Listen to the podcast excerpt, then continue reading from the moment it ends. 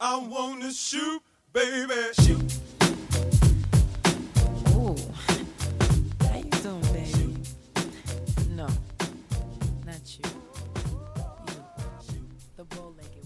大家好，这里是八十度电台，我是老聂，我是杨哥。今天我们跟打游击似的，就这录音，你知道吗？就各种神奇，就是大家都想不到我们在哪录音。我给大家拍张照片吧，好然后回头那个放到微微信号里，或者是给大家放到群里。对，让大家猜一下我们在哪个角度拍一下啊？嗯从哪个角度？就就啊，就这个角度吧。嗯这样就拍杨哥了啊。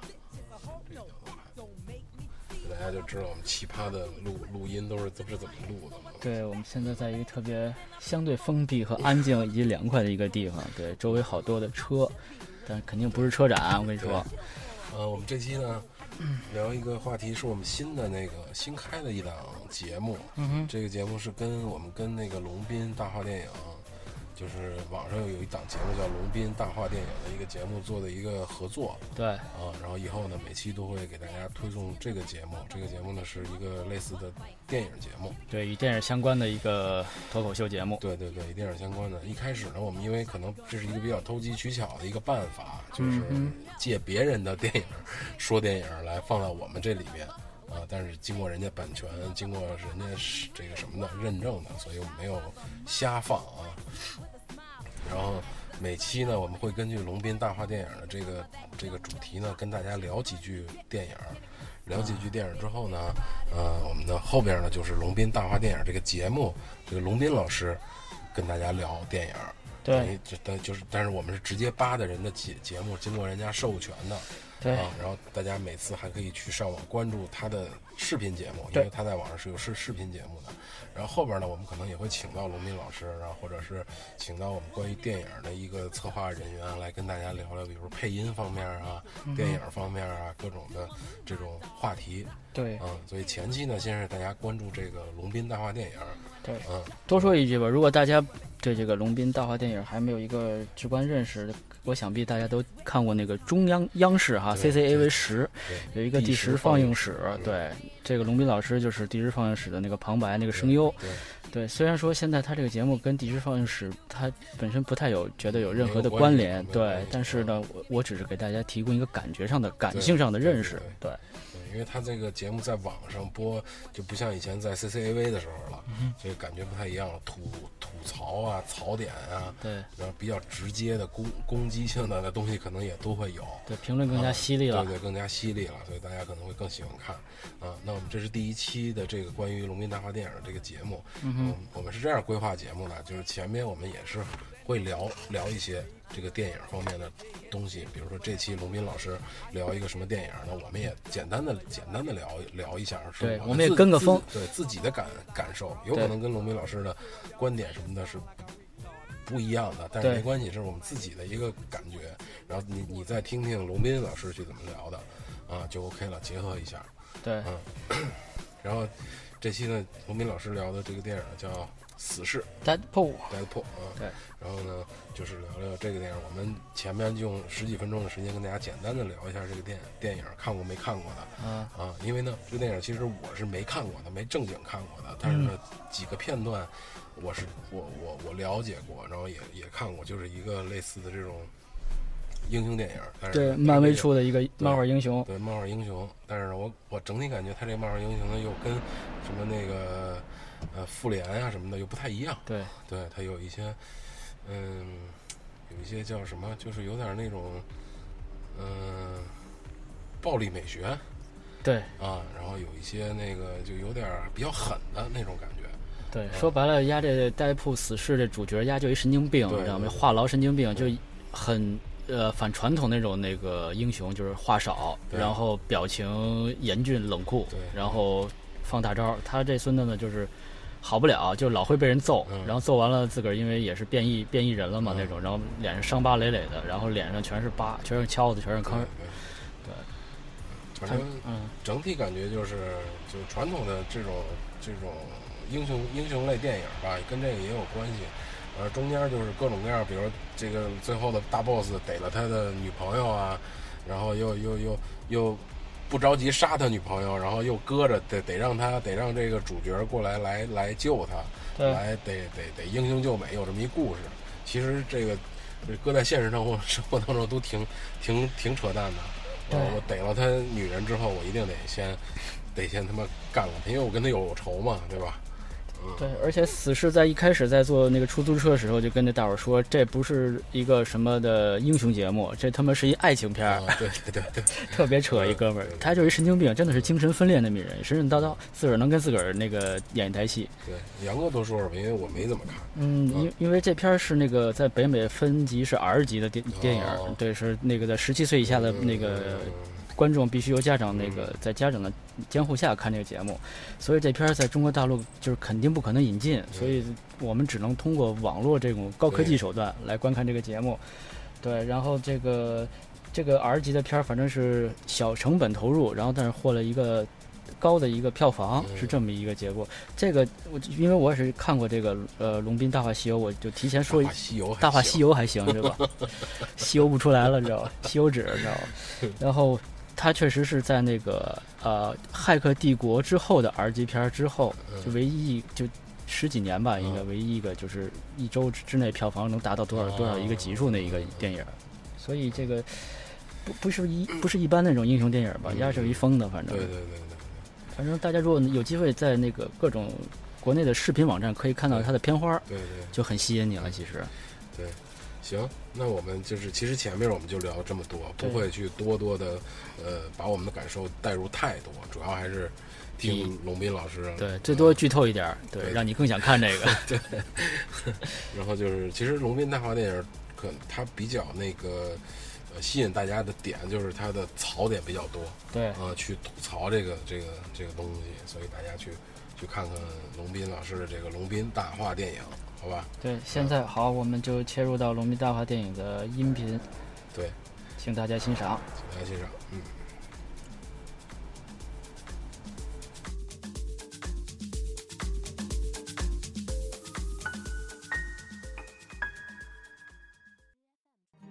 现在我们在生活当中啊，常常愿意用“人至贱则无敌”来形容我们身边那些呃犯贱、发贱、聊骚的好朋友们，因为他们呢虽然嘴贱、行为贱，但是对于这种贱人呢，我们还是发自内心的喜欢的，因为他们的存在呢，我们的生活才每天都有不一样的精彩。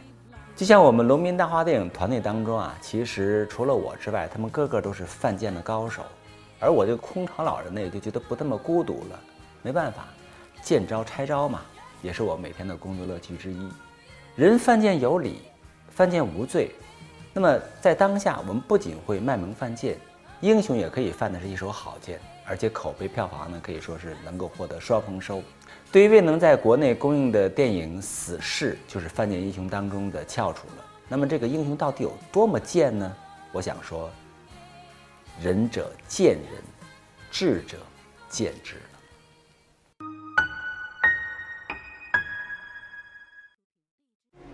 如果说超级英雄的使命是拯救世界的话，那么死侍这样的反超级英雄的使命，大概就是在大银幕上说遍所有 fuck 词组了。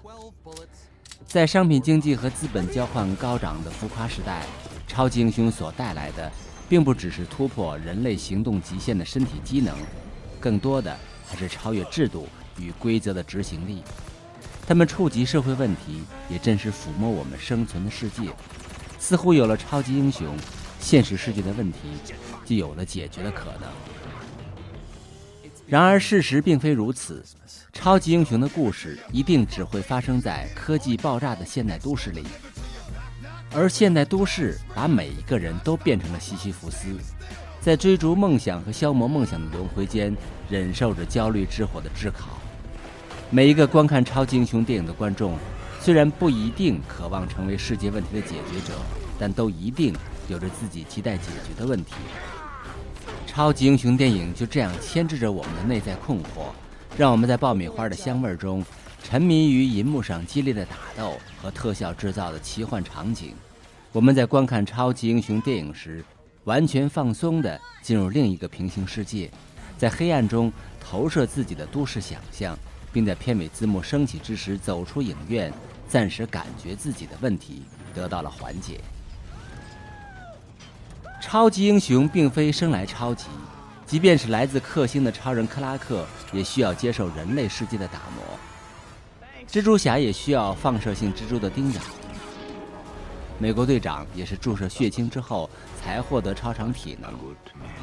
至于蝙蝠侠，则是体力不够，科技来凑的典型案例。我们不禁要问：这年头要成为超级英雄，到底需要些什么？是超人穿在外面的内裤，还是蝙蝠侠戴在头上的内裤，又或者是被死侍从紧身衣里拽出来的白色内裤？超级英雄的必要装备并不只有内裤一种。纵观 DC 旗下和漫威旗下的超级英雄们，至少都拥有一项银幕偶像的共同特质，那就是高于普通人类基因水准的颜值身材，至少在变身前世。死侍就是这样一个例子，在成为超级英雄之前，韦德·威尔逊只是一个退伍的雇佣兵，刀口舔血的旧日生活也给他成为超级英雄加上了一笔筹码。但真正把韦德推上超级英雄制造之路的，还是某种宿命性的安排。为了治愈自己的晚期癌症，能继续和女友在一起，他加入了 X 武器的制造计划，被注入了。基因变异药物，在阿贾克斯的折磨之下，他的肾上腺素飙升，从而激发基因变异，获得了近乎变态的自愈能力。不论是左手被齐万切掉，还是匕首插到头里，还是从废墟上滚下来，韦德都能迅速愈合，一种打不死的小强的概念。只不过这种愈合是功能性的，并非复原性的。伤口依然会留下疤痕，新长出的手会比较迷你，而这样的基因改造带给他的溃烂皮肤也自然是无法割掉，重新长出新的了。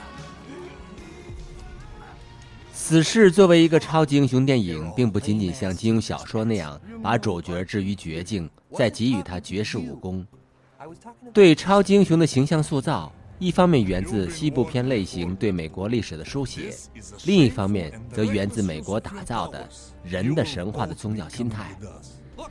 在超级英雄的世界里，反派阵营的残酷无规则就是西部片中的荒漠远景，而超级英雄就是那个腰挂手枪为西部小镇带去文明与法则的牛仔。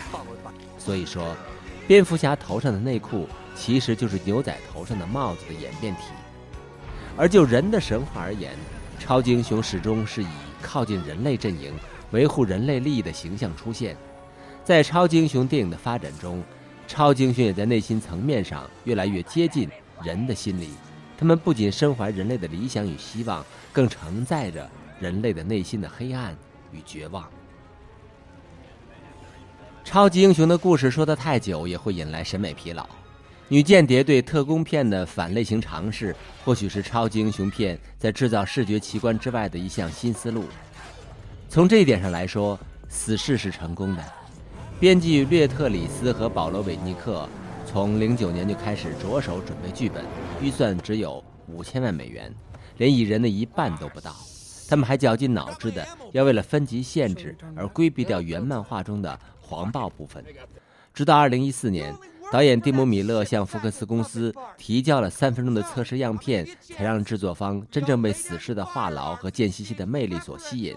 我们也因此能够看到一个操着满口粗话出现在银幕上的 R 级超级英雄。死侍的片头就透着浓浓的戏谑风格，涮了导演和出品人，只有编剧不敢得罪。想想，美国编剧经常罢工也是可以理解的。出品人。傻逼，导演拿钱不干事儿的家伙，编剧他们才是真英雄。在这些以吐槽为最高准则的字幕背后，是充满着复古风格的漫威原画杂志。背景中还有 Hello Kitty 的唇膏，主演瑞安·雷诺兹最性感男士封面的杂志，绿灯侠卡片，贴了韦德胶带的随身听等等。这让我们在影片一开始就感受到了浓浓的恶搞超级英雄片的意味。死侍究竟有多成人呢？如果在美国严格的分级制度下，被划为 R 级的评级对多数观众来说只是一个字母，那么一些好事者的统计或许能够说明问题。据统计，在《死侍》一百零八分钟的片长里，一共出现了八十四次 “fuck” 词汇，平均每八十秒就出现一个。这还不算上那些比 “fuck” 更直接的成人词汇。此外，死侍也成为了第一个被后入式调教的超级英雄。这些充满成人电影恶趣味的桥段，都是我们未曾在一本正经的超级英雄电影中所看到过的。在拯救世界的圣母心之外，似乎这样的段子手英雄更加符合当下观众的审美。死侍与其他超级英雄的不同之处，还不在于连篇累牍的脏话和成人动作片场景，其反类型的最重要的之处是，作为一个超级英雄的死侍，从来就没有想过要拯救世界。从影片一开始，主角韦德就告诉观众，这是一部爱情片，而主角韦德的动机行为几乎也就是由荷尔蒙推动的。接受基因改造是为了能治好癌症，完全没打算要加入 X 战警联盟，只想要过好自己的生活。虽然说 X 战警也没什么好当的，因为在脾气很差的少女黑后嘴里，X 战警的好处不过是非常合身的紧身衣和隔几年就炸飞一次的房子。泡妹是死侍的终极目标和人生理想。追杀阿贾克斯也是为了要医治好他自己烂掉的皮肤，这样才能泡回火辣的前女友。最后的高潮战斗场面也完全是为了这场不可能成功的整容手术。在得知自己的颜值无法再得到提升后，死侍气急败坏。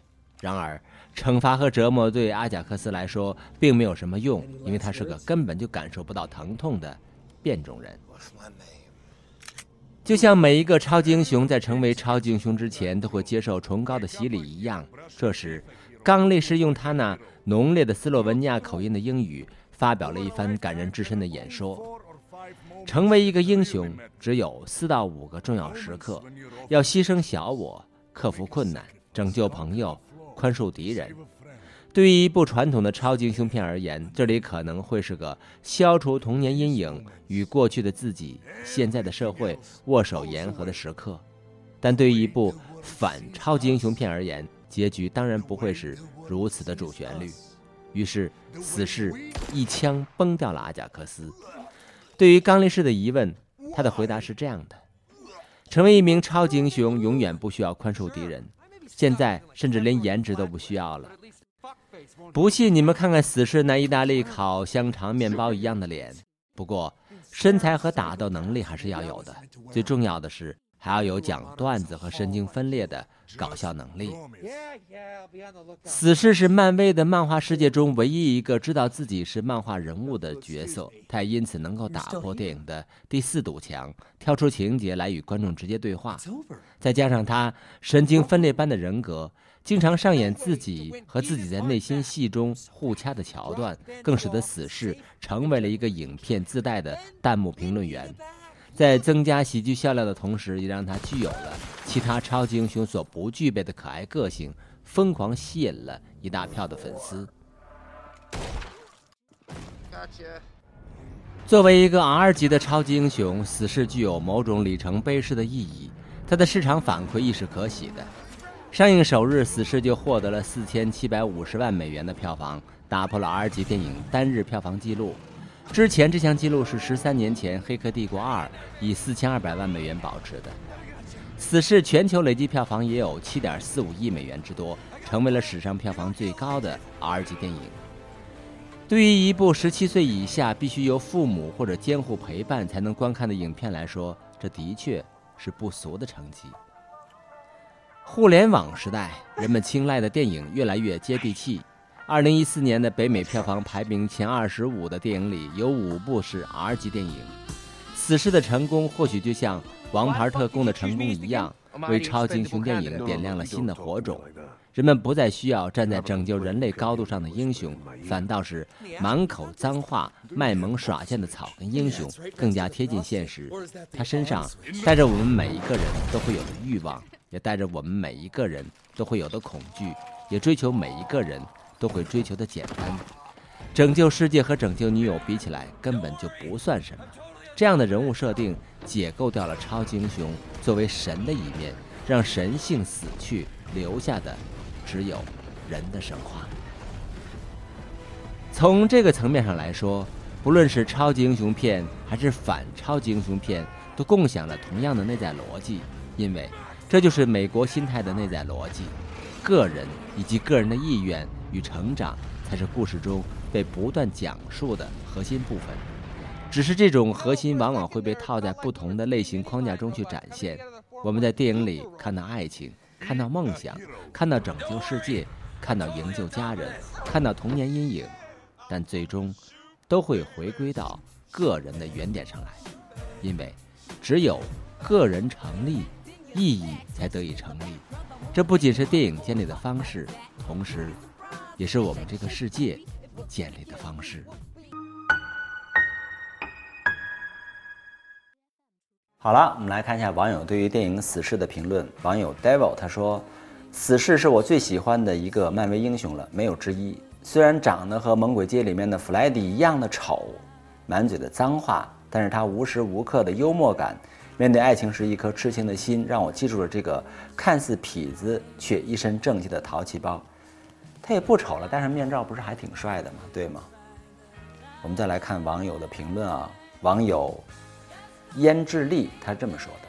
我觉得死侍作为一个唯一知道自己是活在漫画里的角色，真的非常值得深度的分析。有时候我在想，这个角色是不是漫画作者自己想参与漫画而加的角色呢？那就得问问这个作者到底是不是了，对吗？再来看网友的评论，网友唐鹏说：“死侍这部电影只能是硬盘见了。对于国内观众来说，好的字幕君。”远比清晰的片源重要，不对，清晰的片源也很重要，好的字幕君也很重要，二者缺一不可呀。再来看网友王大锤，他是这么说的：有这么部影片，一百零六分钟，却用一百二十六分钟看完，因为你经常要暂停看双关语的注解；有这么部影片，它让你不知从何开始吐槽。因为官方逼死人，自己都给吐了。有这么部影片，人物动机、剧情逻辑毫无漏洞，因为主角就是个神经病。再给你加一句吧，主角就是小贱贱。朋友们，大家好，我们关爱空巢老人的观影活动终于要开启了。时间呢是下周一，也就是五月九号，我们将举办两场《美国队长三》的观影活动。在现场呢，我除了会跟大家进行互动之外呢，现场还有奖品要拿哦。另外呢，我们的微信公众账号里边已经有了这次活动的众筹链接，进入龙门客栈，点击关爱空巢老人，就可以进入到活动的参与界面了。另外啊，我们节目组的同仁们还非常有心的收集整理了美国队长的一些有趣的周边。感兴趣的朋友们可以进入我们龙门客栈的玩电影栏目中来了解活动的详情。好了，本次活动就安利到这儿了。五月九号，我在影院里等你哦，不见不散，拜拜。以上就是本期节目的全部内容。这里是八十度电台，如果大家喜欢我们的节目呢，就可以。啊，订阅和转发以及评论我们的节目，您可以在荔枝 FM、喜马拉雅、爱听、iTunes 上以及网易云音乐上搜索“八十度电台”进行收听和转发以及安利大家。如果大家喜欢《龙斌大话电影》的那个视频节目呢，也可以最新的视频节目也可以通过网络进行收看。呃，这里是八十度电台，再次感谢大家收听本次节目，再见。